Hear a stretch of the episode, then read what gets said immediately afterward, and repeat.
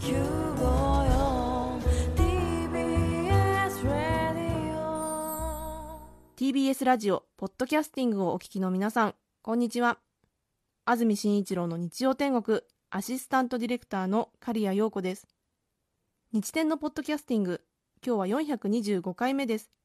日曜朝10時からの本放送と合わせてぜひお楽しみください。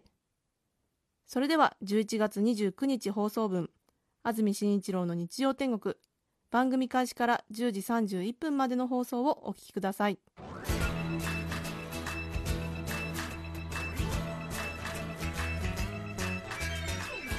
安住紳一郎の日曜天国。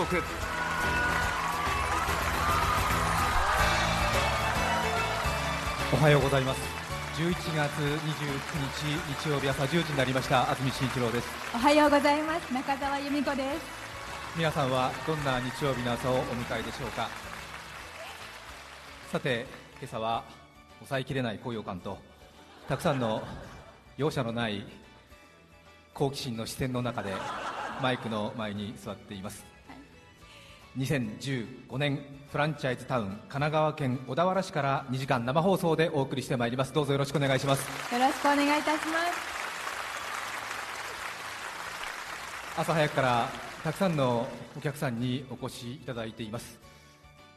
ここ小田原市の三の丸小学校椅子を750用意いたしましたがすでに皆さんお座りのようです。そして後ろ立ち見で400人くらい入るということでございますが一番後ろの方手振ってくださっていますけれども。ありがとうございます。あありがとうございます。ね。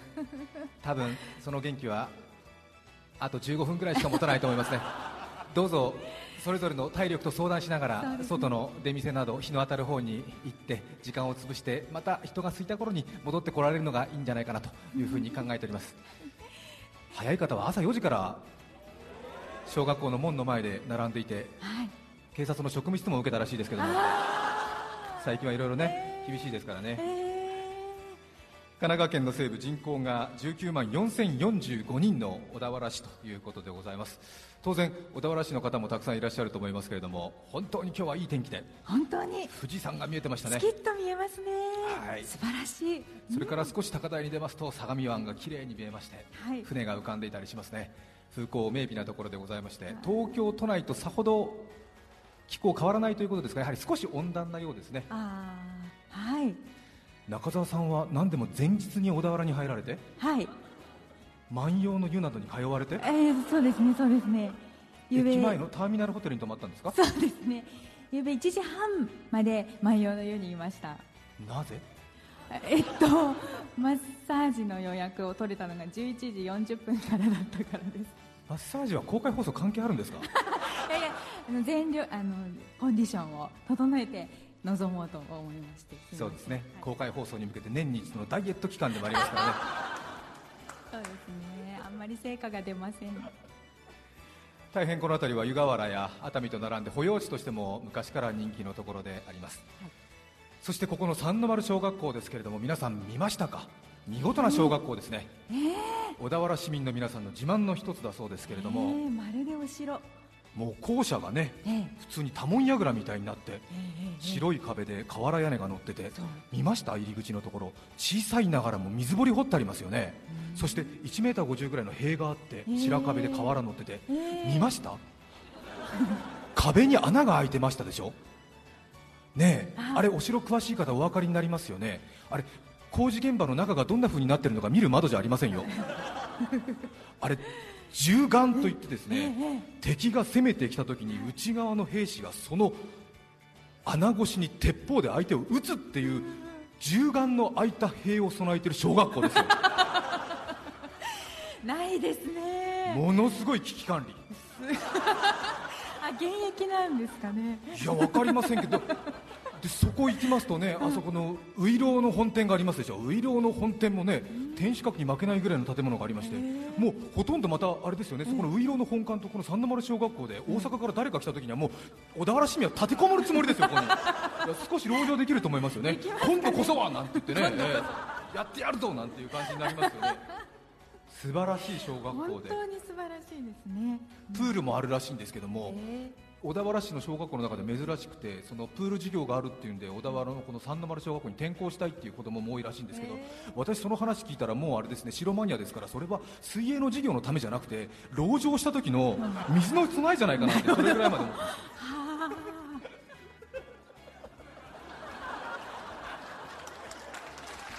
小田原の紹介間違ってますかね？ウイロウの話出ましたけどちょうど皆さんの体育館の後ろ側ですね、もう30メートルも行きますとそこに国道1号ですから東海道が走ってまして。そしてウイロウの本店がありますもんあねのウイロウですね。え。え当然あの電車とか車のない時代は東海道街道って言いますともう情報文化流通の中心地ですからもうそこの真横にあるっていうことはいかにここの小田原という町が東京ができる前ははい。最先端都市であったかということがわかるわけですよね、ウイロウ売りっていうあの歌舞伎の演目があるんですけども、ええご存知の方多いと思いますけれども、あの早口言葉がたくさん散りばめられてるんで、はい。演劇部とか放送部に入った1年生なんかはそれを呪文のようにやらされるんですけれども私も放送局に就職して2年目ぐらいまでウイロウリをずっとやらされてましてそれで少し覚えてるんですけどもそのウイロウリって2代目の市川團十郎ですからね今から300年前に書いた歌舞伎のセリフですよね。そのセリフ通りに街並みが残っててびっくりしましたね青物町を上りへおいでなされれば欄干橋虎屋遠いもんってセリフがあるんですが私さっきそこ歩いたら本当に青物町っていう交差点があってそこからこうね今日上方の方に歩いてったら欄干橋って地名があってそしてそこ右向いたらウイロウ屋があるんですよ。えれが、ー、と思いましたよ、えびっくりしました。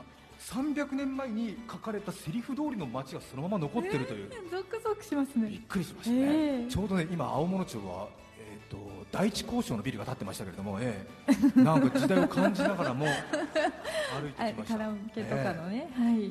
えであのウイロー屋に行ってみたんですけども小田原の方はねご存知かもしれませんけども何が驚いたって、ウイロー屋さんの社長さんの名前ウイローって言うんですよ。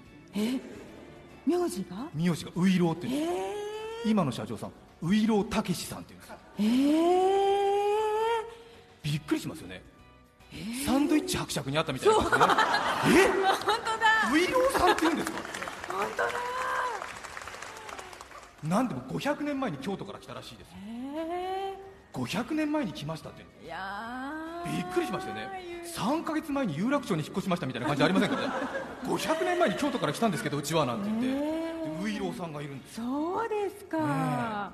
ウイローっていうとねちょっと、あんまり詳しくない方は名古屋のウイローとか伊勢のウイローなど羊羹のイメージありますけれどもそうですね。小田原のウイローは知ってらっしゃいますよね。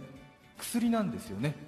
あの仁丹みたいなあの銀色のちっちゃい丸薬で、えー万病速攻あること神のごとしって言われてまして何でも効くらしいんですけども、えー腹痛とか食中毒とか咳とか喉枯れとかとにかく何でも効く日本最古の薬って言われてるんですけどそれを小田原では売ってるんですよね。眼薬なんですか？丸薬なんです。えー、正しくは頭鎮香って言うんですけど。えそれで誤解されがちなのはこれウイローの説明難しいんですけどももともとウイローご一家は京都にいたらしいんですよ。先ほども話ありましたが、でええええ京都にいてその頭鎮香っていう薬を作ってた名家ででしかもお客さんが来た時にお菓子を振る舞うという能力もあったんでお菓子も作ってたあそれで薬とお菓子を作ってたんだけれどもそのうち総運行が小田原で町づくりをしますよって言った時に小田原の人たちの健康のためにぜひウイローさん薬の作り方と一緒に小田原に来てくださいって言って来たのが500年前。それで薬の作り方を持ってきたので京都の方ではお菓子の作り方しか残ってない。あ運んじゃったから？はそう。それでい。京都とか名古屋とか山口の方では羊羹のようなウイローがそのままあちこちのお菓子になって残ってるんですね。でも薬の作り方だけは小田原に持ってきたんですよ。だからその東鎮香っていうウイローさんが作る日本最古の薬を買おうとするとここの小田原本店だけでしか買えない。でさらに驚くのはお菓子の作り方も当然知ってるので、ええ。小田原本店では薬とお菓子の両方が買える。買える。両方買える。で薬屋さんなのでウイロー薬局っていうのが正しい名前らしいんですね。そうか。で東鎮港しか売ってないのかなと思ったら普通にストナとか ユンケルドリンクとかえー、あ普通に売ってるの。市販薬が。ーそう時代にちゃんとね。薬局なんだって。ね。え私それで驚いちゃって。ー、本当ですね。見てみなきゃ。ちょっとね見てみると面白いですね。ねえ。でもそれぐらいやっぱりこうところどころに歴史が散りばめられてるという小田原なんですよね。ぜひあの街を皆さんこの後ご覧になってみてはいかがでしょうか、提灯とかね。あとちょうど皆さんの後ろ側ですけどもう少し200メートルぐらい行きますと相模湾広がってますがその前にあのかまぼこ屋さんとかね。そうですよね。恐ろしいぐらい有名なかまぼこ屋さんが軒並べてますからものすごい競争してるんだろうなみたそいうなでしょうね。ねえ。感じます。ぜひ小田原市内観光して行っていただきたいと思います。さて今日はバスツアーの皆さん無事たどり着いているようですね。1名3号車の方が、えー寝坊して遅刻したと聞いてますけれども 無事1号車2号車3号車。今回は3号車は全員単独参加ということでねバスの車内がどういうことになるかなというふうに楽しみにしてたんですが意外になんか和やかになったらしくて。そうなんですね。ええ。ええさすが。うん、なんか通勤バスのような感じになったのかなと思いましたけどぜひ最後までご覧になっていってください。そしてですね私とんでもないことに気がつきましてですねバスツアーに参加して一緒に東京から皆さん来たわけですけども全員で120人。私さっき名簿見たんですよ。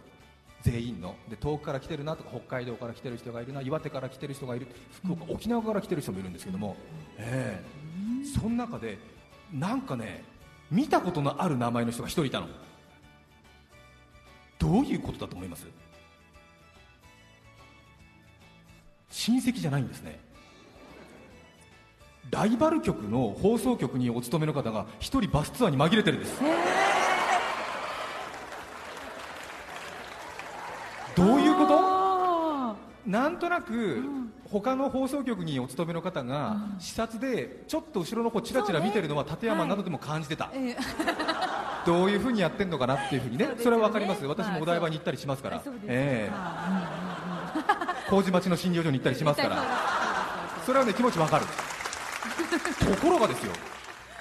単独で来てんじゃなくてバスツアーに申し込んで入り込んでるっていうの。え？どういうこと？みたいな、USJ にミッキーマウスが来ちゃってるみたいな。はあみたいな。違うんじゃない？みたいなすごい。ちょっとねあの皆さんツイッターとか SNS でつぶやきたくなる気持ち分かりますけどもここに集まったものだけの秘密にしましょう。で音声だけで伝えることにしますからさほど悪いようにはしません。誰？どこにいる？手挙げてごらん。手挙げられないよね。手挙げたね。立ってごらん。悪いようにはしないよ。その勇気にみんなで拍手を送る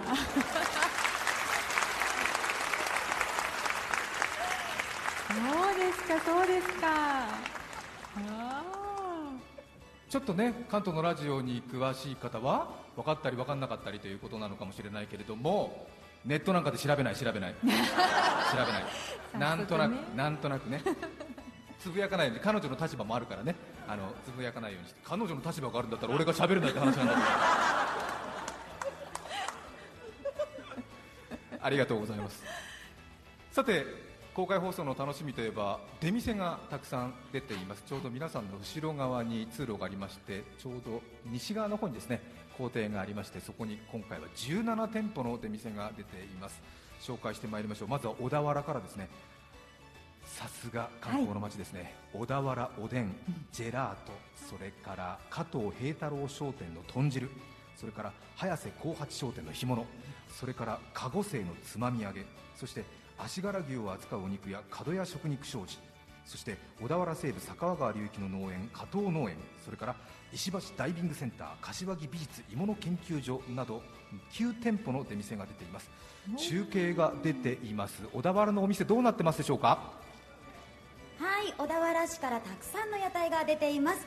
まず小田原おでん小田原おでん会の最終兵器おでんカーが出動しています、はい。一皿500円で5種類好きな、えーものを選べます。はい、でジェラートがありますね。ジェラートお隣にはいジェラートの加藤平太郎商店お店屋さんの豚汁いかがでしょうか？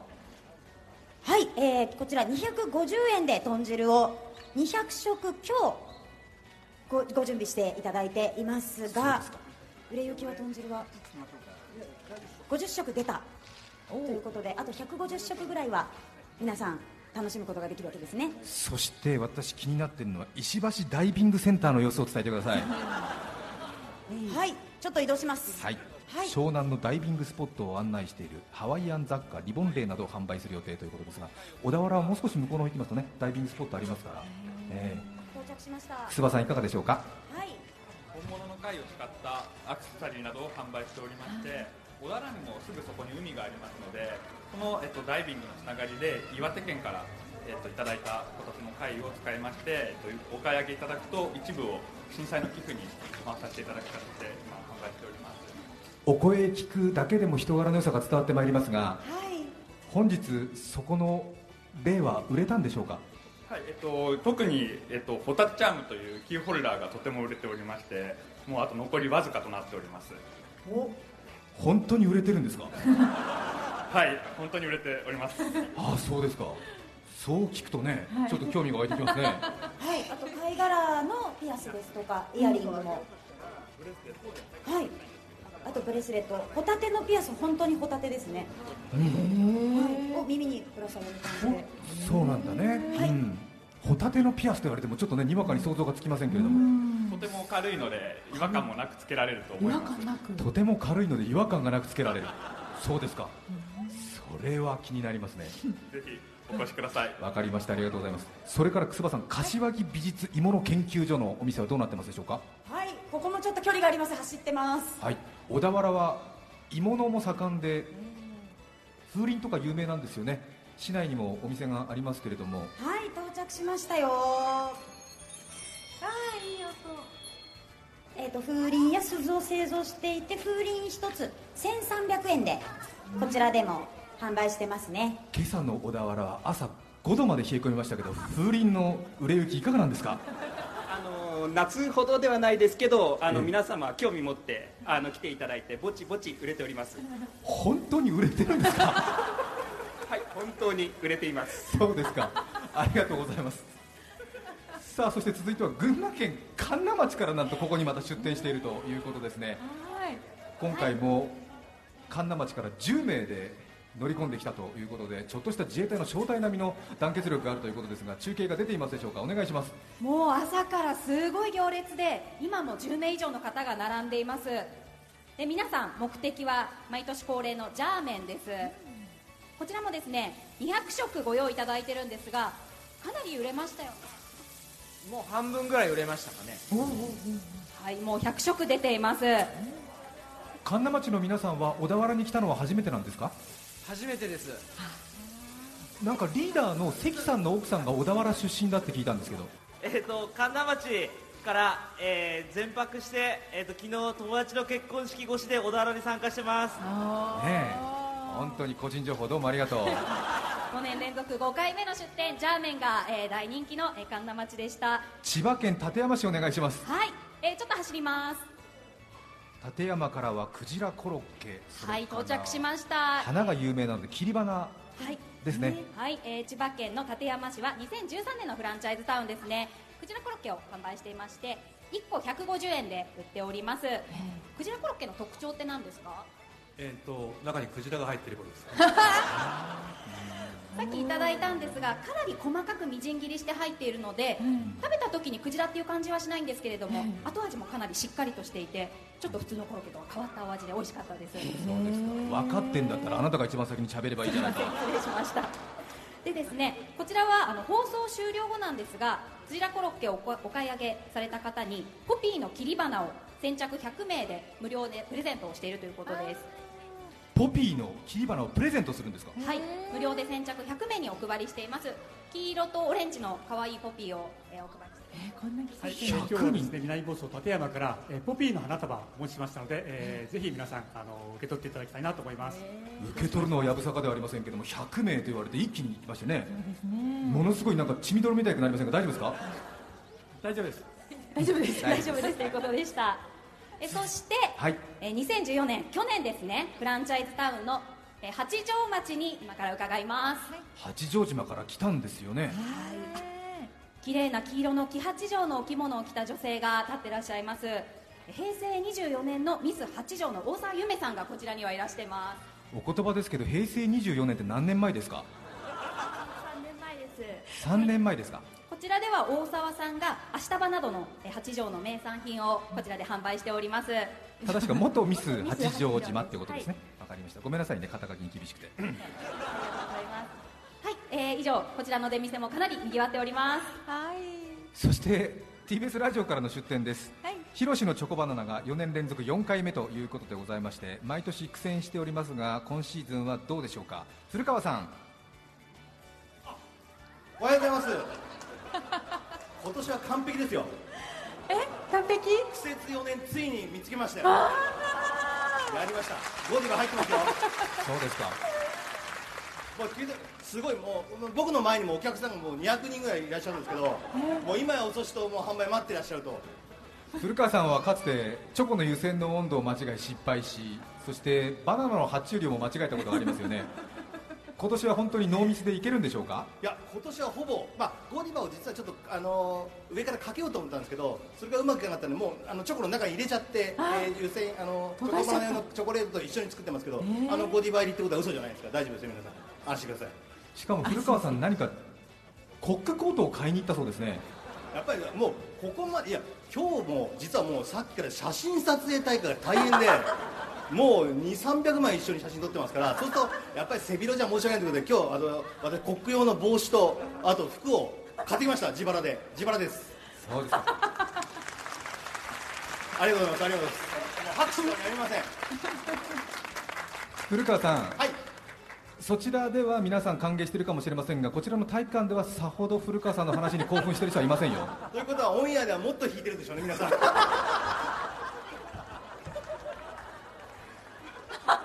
どうぞ販売の方に戻ってください。中田さん笑いすぎですよ。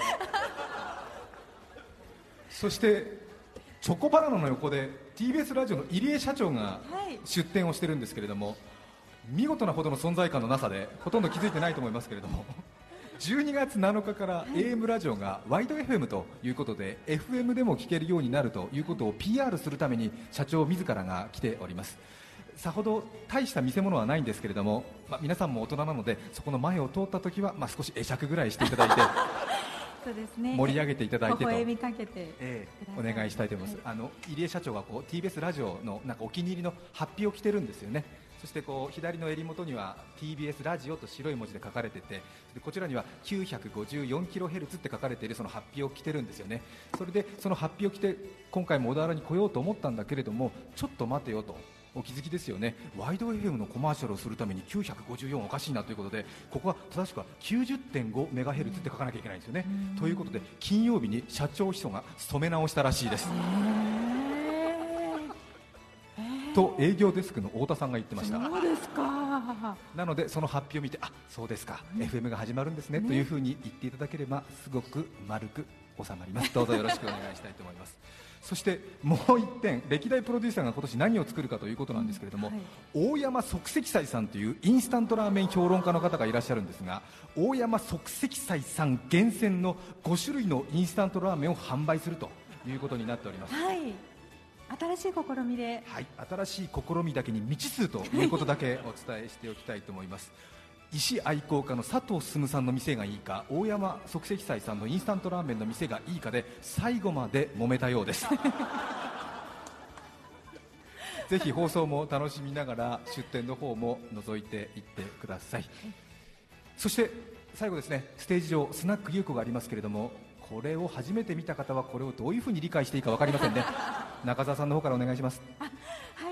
そうですね、えースナック優子のママである優子先生はですね長山優子さんという、えー方です、えーいつも日曜天国にお便りをくださる常連の方でした。そしていつもファックスに自筆でメッセージを寄せてくださってそのそこに添えられているイラストもとってもフィットした可愛らしいさらさらっと描いてるのに上手なものでエピソードもハイクオリティ時に上記を逸しているものとかいろいろ送ってくださってもう印象にすごく私たちに残っていて一体どなたなんだろうということで、あのー注目をし始めましたところファックスのこの送信こう履歴のところにですね大塚アトリエとあったのでこれはこれはうん。もしかしたらプロの方ではないかということで調べましたところ、えー会場にもたくさん絵が飾ってありますが日本も代表する水彩画家の方でいらっしゃることが分かりました、本当に展覧会では飛ぶように絵がえー売れてたくさんのファンの方がいらっしゃいますがその方にスナックのママをお願いするという、あのー大変無謀なことをしております。公開放送にどうしても永山先生が来たいというふうにおっしゃってくださって何でもやりますなんてきっと気軽にお書きになったと思うんです何でもやるんですか？ということであ安住さんが無茶ぶりをしたという経緯ですそうですね。ねはい。日本で一番売れる水彩画家なのであの本当に皆さん失礼のないようにというか、まあ、スナック優子ということでまた名刺を作ったらしいので、新作の名刺をね。どうぞ皆さん持って帰ってください。もらいに行きたい。で後八丈島の時も張り切ってマッチを作ったんですよね。そしたらもうね想像すれば分かりますけどみんな飛行機で行ってますからマッチもらったってマッチ全部空港の保安所で取り上げられるんですよそれそのあのなライターとかハサミとかここに入れてくださいみたいなボックスにそのスナック優子のマッチがボンボンボンボン入ってるのを見て中山優子先生がもう熱出しちゃったって話ででそのマッチが余ってますんで今日またマッチここで配るらしいので、ええ持って帰ってください。多分初めて聞いた人はこの説明でもよくわからないと思いますね。どうぞあの周りの人が説明してあげてくださいどうぞ2時間の生放送小田原市からお送りしてまいります。お付き合いください。よろしくお願いします。よろしくお願いいたします。さて今日のメッセージテーマはこちらです。恥ずかしい話。中野区のトリオの3人目さん31歳女性の方からいただいています。他の話を用意していましたがダントツでこれを書く以外ない状況になっています。せっかく当選したバスツアーしかも3号車組だったのにまさかのスタッフの電話がモーニングコールになってしまいました。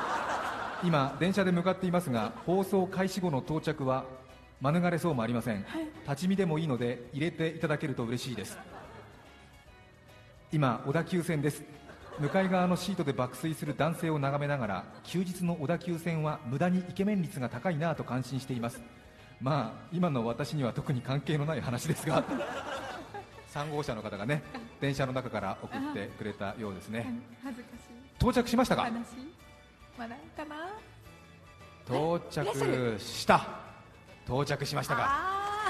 どうも。お疲れ様でした、慌ててファンデーションを塗った感じが出てるね。よかった。どうぞ2時間お付き合いください。11月29日放送分安住紳一郎の日曜天国10時31分までをお聞きいただきました。著作権使用許諾申請をしていないためリクエスト曲は配信できません。それでは今日はこの辺で失礼します。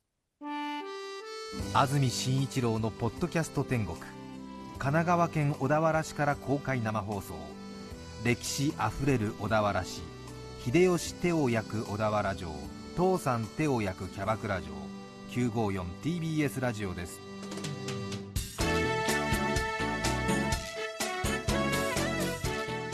て来週12月6日の安住紳一郎の日曜天国。メッセージテーマは「お土産の思い出」ゲストは古写真研究家井桜直美さんです。それでは来週も日曜朝10時 TBS ラジオ954でお会いしましょう。さようなら。安住紳一郎の「ポッドキャスト天国」これはあくまで試供品皆まで語れぬポッドキャスト。ぜひ本放送を聞きなされ。TBS ラジオ954